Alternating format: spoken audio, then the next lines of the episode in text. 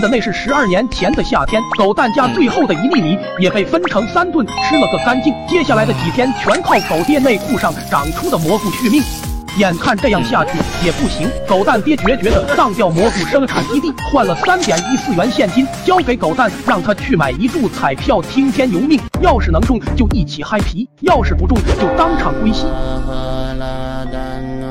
接过钱的狗蛋也深知这钱的重量，好奇的问道：“怎么样才算中奖？号码全对就行。”哦，智慧的光芒在狗头中来回碰撞。有了，聪明的狗蛋照着上期的中奖号码就买了一个，这样岂不是百分百中奖？三天后开奖。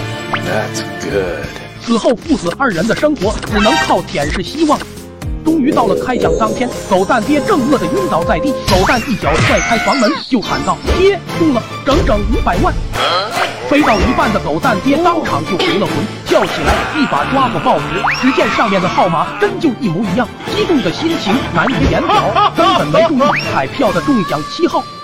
接着父子二人就商量怎么兑奖，这五百万可不是个小数目，可千万不能让他那些穷亲戚知道。上次狗蛋二叔来他家蹭饭，临走时愣是把盘子都揣走一个，说是他稳妥了就要负责。要不是狗蛋爹死命拦着，眼看下一个就要强吻狗蛋娘，不能叫人陪同，但安全同样重要。保险起见，狗蛋爹带了件防身的家伙，就骑着大白赶到了镇上。到镇上的狗蛋爹是一脸懵逼。想着兑奖那么多钱，应该是去银行。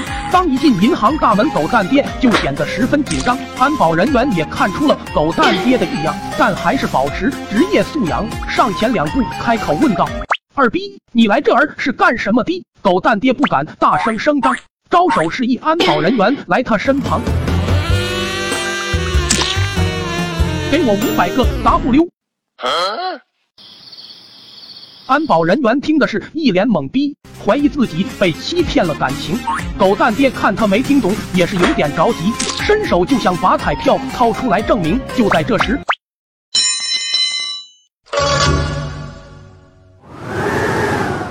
那把防身用的菜刀就这么掉在了地上。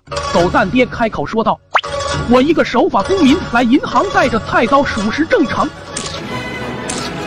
下一秒。就听一声尖叫，哎呀，我的妈！有人抢银行！接着安保人员大叫一声，就把狗蛋爹压在了身下。狗蛋爹疼的是嗷嗷大叫，慌忙解释道：“我是来银行兑奖。”就在这场面愈发不可控制的时刻，狗蛋登场了。爹，我觉得一把菜刀不够用，我又带了些家伙给你撑撑场。哦。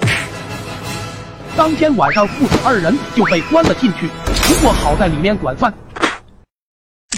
他们吃的很香哦，点赞加关注，骑着大白随你浪。